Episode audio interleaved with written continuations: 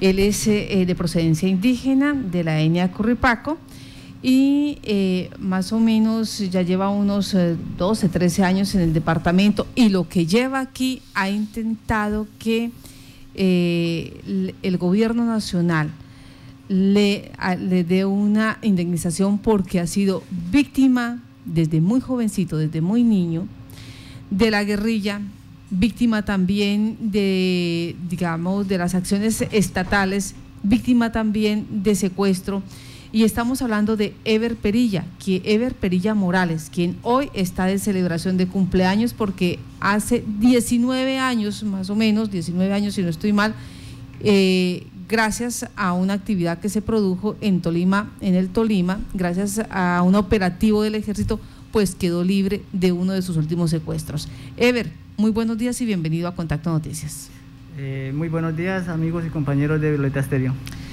Ever Perilla Morales, procedencia, procedente de dónde?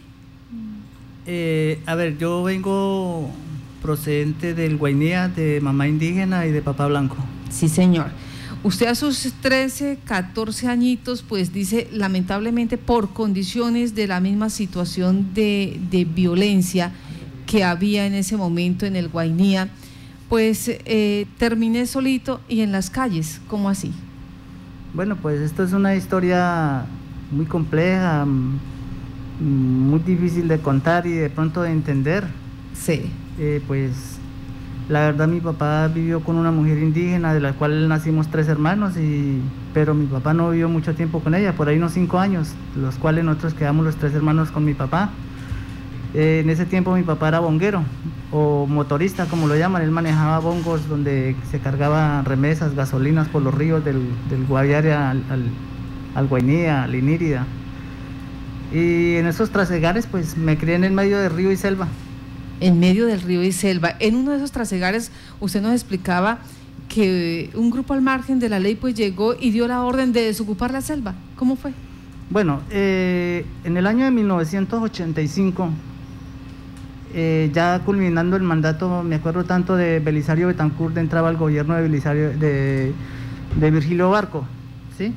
Eh, entonces la guerrilla en ese tiempo hizo el último eso campesino donde, donde ordenaron evacuar todas las zonas de los ríos Guayabero, del río Guaviare, del río Ariari. Y toda esa gente campesina se concentró en San José del Guayare. En ese tiempo estaban construyendo el, hospital nuevo de San José del Guayare, hospital departamental en San José del Guayare. Y ahí es donde se produce el éxodo y tienen ustedes que salir de, del sector. Sí, nosotros salimos de, de las selvas y llegamos a San José del Guayare y Duramos tres meses ahí, hacinados, dormíamos en el suelo, no habían baños, no había nada, solamente era techo y paredes. El hospital estaba en construcción, pues ahí llegaba mercado, comida, y ahí duramos tres meses. A los tres meses ya dieron la orden de volver otra vez a las selvas, cada quien a su lugar de origen. Y en esos tres meses pues yo me perdí de mi papá. Me ya, perdido en San José del Guaviare. Llama la atención que cuando se pierde de su señor padre eh, pasan varios meses, estamos hablando de años, donde usted termina deambulando por, por, estos sectores. Sí, pues a ver, eh, mi padre se devuelve y, yo quedé perdido en San José del Guaviare deambulando por las calles. Y duré un tiempo ahí, con el tiempo pues me encontré con, con alguien que pertenecía en ese entonces, no sé si todavía vivirá, existirá de la guerrilla y me dijo, pues usted qué hace por aquí, camine, camine para el, para el río y me llevó en un motor y me subió río arriba por el Guayabero y estuve por allá por todos los puertos, puertos de, desde el Raudal para arriba, de La Carpa, Puerto Nuevo, Caño Cabra, Caño Tigre, Caño Tigre, La Cachivera, Yarumal. Andando con la guerrilla. Cachicamo, sí, pero era un niño, era un simple niño de 12 años. Imagínense, en ese tiempo la guerrilla no era como hoy en día, ¿sí? O como en la época del 2000 que era una guerrilla armada. En ese tiempo la guerrilla era una guerrilla de civil, una guerrilla que sea mucho para una pistola, un revólver y ya. ¿Cómo es que terminó usted en manos del Instituto Colombiano de Bienestar Familiar? Bueno, pues de tanto andar por allá como casi unos ocho meses, por allá me dejaron en una finca en en Caño Yarumal, por allá por la de la Cachivera, llegando a la Macarena. Me dejaron una finca y por ahí me crearon una familia como unos tres meses, pero a mí me dan mala vida. Entonces yo me volé, subí a la Macarena. En la Macarena me hice amigo de unos pilotos de aviación. Dentro de esos había un, había un familiar de Tomás, Tomás Caicedo, que era Tomásito, el que fue representante a la Cámara eh, en los años 70, 80. Eh, entonces, él me conocía del Guainía y me dijo, ¿usted qué hace por acá? Sí, me acuerdo tanto que el señor se llamaba Alberto Medina. Él manejaba un Curtis de la empresa Vesca, una aerolínea de, carga. Y me llevó, me dijo, camine conmigo y me sacó a Villavicencio y estuve andando también como un tiempo con él, eh, de, aeropuerto en aeropuerto, durmiendo en los hangares. Hasta que en una de esas, pues, él me dejó en, en, en, el Guainía y de ahí volvimos otra vez, salimos a Villavicencio, yo me quedé en Villavicencio porque me dijeron que mi papá estaba en Granada Meta, yo me fui a buscar a mi papá, sí, efectivamente me dijeron que hacía poco se había vuelto otra vez para San José del Guaviare y yo volví otra vez a las selvas a buscarlo. Y en eso pues fue cuando ya Bienestar Familiar pues, me recogió por ir en las calles de San José del Guaviare. Y, y, bueno, tiene todo este proceso con Bienestar Familiar, pero llega el momento de que usted cumple sus 18 años y decide ir a prestar servicio militar. ¿En dónde? Bueno, eh, cuando yo encontré a mi, a, mi, a mi papá en San José del Guayare, pues yo duré un tiempo con él ahí, pero entonces ya se venía el, problema de la violencia paramilitar y, y, mi papá me volvió a sacar otra vez de San José del Guayare y me dijo que me fuera. Yo me fui para Armenia, incluso mi cédula es de Armenia Quindío porque yo cumplí mis 18 años allá en Armenia Quindío. Yo duré unos cuatro años en Armenia, y por ahí estuve deambulando, trabajando en fincas de jornalero. Volví otra vez con el tiempo a buscar a mi papá a San José del Guayar y a los poquitos días pues me reclutaron para el ejército. Estuve incorporado en el batallón número 19 de Selva eh, Joaquín París en San José del Guayar. Y aquí es donde la historia se coloca interesante porque es que estando ya en el ejército, Ever se da cuenta de una situación que suponemos, no sabemos si pasa aún, pero en ese momento era así la, eh, eran así los hechos. Usted ahí identifica presuntamente a personas que habían estado en la guerrilla y que estaban filtradas en el ejército. ¿Cómo es? Bueno, eh, yo tenía unos, unos cuatro meses de estar en el ejército cuando pues yo nunca sabía qué era que eran los desertores, no, no sabía nada de eso, sí, pero sí miré gente allá en el ejército que, que había conocido yo en mi niñez, pues estoy hablando de unos 10 años atrás, 8 años atrás, eh, que pertenecían o no sé por qué estaban dentro del ejército y, yo me di cuenta de muchas cosas.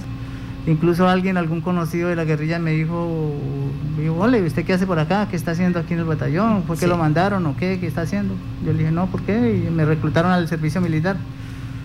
Entonces, eh, alguien de ellos me dijo, no, nosotros estamos por esto y esto y esto, estamos, tenemos unos ¿Estamos por qué? ¿Los, ¿Los comandantes lo habían mandado? Sí, los habían infiltrado en el ejército y, estaban ahí haciendo inteligencia. ¿Qué hace usted entonces en ese momento? No, pues yo me pongo pilas porque yo miro la situación difícil, porque, o sea, prácticamente yo entré fue a prestar el servicio militar como cualquier colombiano, ¿sí? Y al darme cuenta de la situación, pues pues hombre, yo dije, no, yo estoy en riesgo. Yo hablé con un sargento que era comandante de mi, de mi pelotón y le conté la situación. Le dije, está pasando esto y esto y esto, no sé por qué. O sea, está pasando que hay infiltrados de la guerrilla. Sí, entonces ellos me dijeron, bueno, venga a ver. Y sí, efectivamente se dieron de cuenta que estaba sucediendo eso y, entonces yo les dije, bueno, yo les digo, pero me dan, me dan la baja porque yo no me voy a quedar aquí en el ejército. Y sí, ellos me dijeron, sí, listo, yo ya ya casi ocho meses en el ejército y me dieron la baja me legalizaron la salida por exámenes médicos y, me dieron la salida, me dijo, vuelva, cuando se complete, culmine el servicio militar, vuelva por su libreta y aquí se le da su libreta. ¿Pero le dieron algún documento para que pudiera salir? Porque usted me imagino todo eh, con pinta de militar. Pues claro, en ese tiempo pues el código militar que era mi tarjeta que me identificaba como, como del ejército pues yo salí con el código y con ese código tenía que entregarlo para poder reclamar la libreta militar con el tiempo. Usted se va entonces porque está huyéndole a la violencia y adicional porque nos contaba también eh, en la historia algo que, que no solamente la guerrilla tenía filtrado al ejército, también dentro del mismo ejército habían bloques paramilitares. ¿Cómo era esto? Pues a ver, en ese tiempo se estaba empezando a, organizar también la, parte paramilitar y, pues había opciones de que el que quería eh, seguir la, carrera en el ejército como, como paramilitar, pues lo, incorporaban y ya, seguía siendo un soldado. Pero ¿Dentro del mismo ejército? Dentro del mismo ejército. ¿Estamos hablando de qué batallón? De San José de Guayare. ¿Cuál batallón? El número 19 de Selva. El número 19. O sea, ahí mismo, en, ese, en el batallón, se encontraban el ejército que estaba reclutando para los paramilitares y la guerrilla que estaba filtrando al ejército. ¿Usted se da cuenta de esto? ¿Se retira? ¿A dónde va a parar? No, pues a mí me dieron la salida y a los, a los 15 días me vine a San José, me fui para el Tolima, inocentemente podía coger café y, y llegué a una zona guerrillera y pues, pues el asunto es que pues como yo portaba mi, mi, mi código militar vigente, o sea que decía que yo todavía estaba dentro... Que era soldado. Que era soldado pues ahí me secuestraron y yo fui víctima de secuestro y tortura y tratada como prisionero de guerra, ¿sí? Cuando usted nos dice víctima de secuestro y tortura, ¿qué fue lo que pasó con usted en, esos momentos cuando la guerrilla pues eh, dice, usted es un infiltrado acá en la zona? Pues sí, porque pues yo estaba comiendo café y nosotros llegamos a las 6 de la tarde mojados, embarrados a, a la casita a pesar del café, a comer, a bañar y a cambiar y cuando nos llevamos la sorpresa que era que había guerrilla en el patio de la finca y nos mandaron a sacar maletas y entregar billeteras, documentos. Claro, efectivamente me encuentran mi billetera y dicen, bueno, ¿usted qué? Venga a ver para acá y entonces empieza la, investigación. Yo le dije, no, yo... Entonces le dije, pues a mí me dieron la, la, baja, pero no, no, tengo libreta, no tengo nada. No me creyeron y duré poco tiempo allá. Con el tiempo me vincularon al, al, al, grupo Los Canjeables, supuestamente que porque era militar, para cambiarnos por los 250 guerrilleros y los 250 militares. Yo entré en esa lista, pero el gobierno me rechazó. Según la guerrilla, yo no, no, no, no. No aparecía. y no aparecía como militar activo. Pero tampoco tenía libreta, había un código. Tenía libreta, sí, solamente tenía una tarjeta militar, un código militar, o sea, la tarjeta de identidad como militar.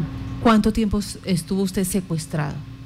A ver, ahí me secuestraron hoy hace 21 años, el 15 de octubre de 1999. O sea, usted hoy está celebrando 21 años de, ese hecho. secuestrado, sí. Y fui, fui, liberado, o no liberado, no, sino que pues, pues hubo una operación militar por allá en el sur del Tolima y, y en ese bombardeo pues todo el mundo se esparció y yo logré, logré salir. Logró salir. Ese día, ¿cuándo, ¿cuándo fue liberado usted? ¿Después de cuántos meses? De meses o años. Bueno, porque son como 30 meses, más o menos. Sí, sí, sí, sí. dos años y medio, casi, casi los tres años, sí. En ese orden, ¿cuándo fue liberado? ¿Cómo fue ese momento en que se produce su liberación? Pues, a ver, en ese tiempo pues hubo una, una toma por parte del ejército por allá por el sur del Tolima, en mediaciones de, de Ataco Tolima, Santiago Pérez Tolima, sí. en un punto llamado El Salado, la vereda del Salado, limitaciones entre Huila y Tolima. Ajá. Eh, en el momento en que lo liberan, ¿a quién o a dónde acude usted para decir, vea, yo fui una... Al mismo ejército. yo me presento al mismo ejército que estaba patrullando la, zona y les dije, vea, yo me llamo fulano y tal y me pasa esto y esto y esto. Me dijeron, pues, hombre, pero eh, yo lo veo a usted como civil, yo no le veo pinta de guerrillero, yo no lo veo con fusil, no lo veo con bota, no lo veo con camuflado sin embargo, me sacaron de la zona y me, me botaron a la novena brigada en Neiva, el batallón de la novena brigada.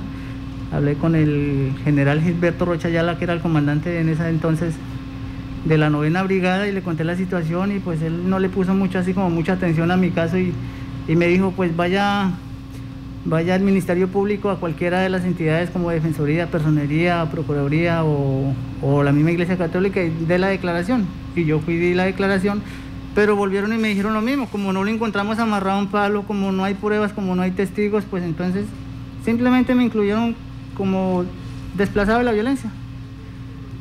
¿Y ese proceso usted ya lleva cuánto tiempo tratando de que el Estado le reconozca? Bueno, reconocerle no, porque creo y tengo entendido que ya le reconoció el hecho de que usted ha sido víctima del conflicto armado.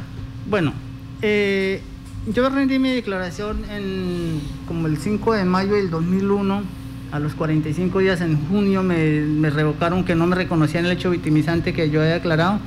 Sin embargo, volví a pelear en sus términos de cinco días legales vigentes y el 5 de agosto se me dio el reconocimiento como desplazada de la violencia, más no secuestro y tortura. Sí. Pasaron los años y estando ya aquí en Yopal, en el año 2010-2011, cuando salió la ley 1448, la ley de víctimas, donde ya se reconocían los hechos victimizantes, que secuestro, tortura, desaparición, eh, se reconocía discapacidad física, pues entonces yo empecé a, tener una batalla jurídica con el Estado a través de derechos de peticiones, tutelas, demandas, hasta que por fin se me dio, se me dio la razón y fui reconocido como víctima de secuestro y tortura por parte del Frente 21 de la FARC en Planadas, Tolima. En este momento, después de tantos años, eh, ¿usted qué le piden a la justicia, teniendo en cuenta pues eh, que ya ha hecho tutela, que ya ha ganado eh, varios procesos, pero sin embargo no le ha llegado la indemnización? Pues a ver, en este momento estoy, supuestamente siempre que hago un derecho de petición, la respuesta es, usted se encuentra incluido, se encuentra reconocido por este hecho victimizante de esto, esto y esto y esto, me leen toda la carta. Están todos los hechos victimizantes reconocidos, que estoy en proceso de indemnización, e incluso tuve una batalla hasta con tutela para poder sacar el, certificado de discapacidad físico porque tengo un oído reventado y tengo una limitación física a la marcha en una rodilla. ¿sí? Sí. Entonces, pues estoy a la espera que, en la ruta de reparación, pero hasta el momento no hay una respuesta de fondo. Hoy como celebración, ¿para dónde va? Bueno, eh, el hecho de, reclutamiento de menores, incluso de anotar algo que, yo fui compañero de, de, cuando me reclutaron, yo tenía unos 14 años, con alias Gafas. Alias Gafas fue Alexander Farfán el que tuvo secuestrado a Ingrid Betancourt y a los, los gringos allá en Calamar, el, el cuidador de, Ingrid. Y nosotros éramos niños y en ese tiempo, cuando nosotros nos llevaron, pues nosotros estábamos por allá por el, caño Itilla, un caño que, desemboca en el río Apaporis, en los límites de Calamar y Miraflores. Eh, a nosotros nos llevaron a la fuerza. ¿Sí? A nosotros nos llevaron a la fuerza y y yo logré escapar de allá siendo indígena, yo me, pues, me conozco la selva y sé andar dentro de las selvas, pues yo logré escapar de allá. Pero antes de escapar, Alexander Forfán me dejó una carta donde me pidió que por favor fuera y buscara a la mamá a cierto pueblo. Y yo le cumplí. Un año después, cuando de tanto viajar y andar, pude llegar al, pueblo donde le pude entregar la carta a la mamá y decirle dónde estaba Alexander Farfán. O sea, es una muestra más de que usted estuvo eh, en todo este proceso. Ahora también en, el secuestro tuve la oportunidad de compartir unos 20 días de cautiverio con Alan Jara. De pronto no entablamos amistad ni nada, pero sí tuvimos la oportunidad de vernos cara a cara amarrados de un palo a otro. ¿En dónde? En, el, en los límites de, Huila y Meta por, por el lado de la Uribe en el sector de la Uribe. La personería, la personería municipal lo ha llamado hoy, ¿para qué? Bueno, yo hace, con este proceso de paz, pues yo como que ya me salí del cajón, como que ya he perdido el miedo a, la situación que, he vivido. Y pues yo sé que estamos en un proceso de paz y que hay reconciliación. Y quiero que se me oiga, quiero que se me escuche. Y pues hace unos 20 días, un mes pasé la solicitud a la, a la personería y la personería ayer incluso a las 5 de la tarde me llamaron y me dijeron, tiene una cita a tales horas para contar el caso, declarar el caso, para ver si me incluyen en la JEP en ese proceso. Oye, entonces esa es la tarea de Ever y esta es la historia que le estamos contando a ustedes con todas las vicisitudes, con todas las penurias que le ha tocado pasar durante estos años. Tiene 46 años de vida, pero dice, parece que tuviera 80 porque lo que me ha tocado durante todo este proceso tanto de pelear solito contra el Estado, de evadir la guerrilla, de evadir los paramilitares, de hacerme valer como indígena en, unas condiciones eh, pues que, minimizan mi posibilidad como indígena, pues han sido muchas. Y hoy va a librar una batalla más. Vamos a estar pendientes de esta información. Ever, gracias por estar aquí en Contacto Noticias. Bueno, gracias Martica por recibir. Pues estaremos pendientes, son las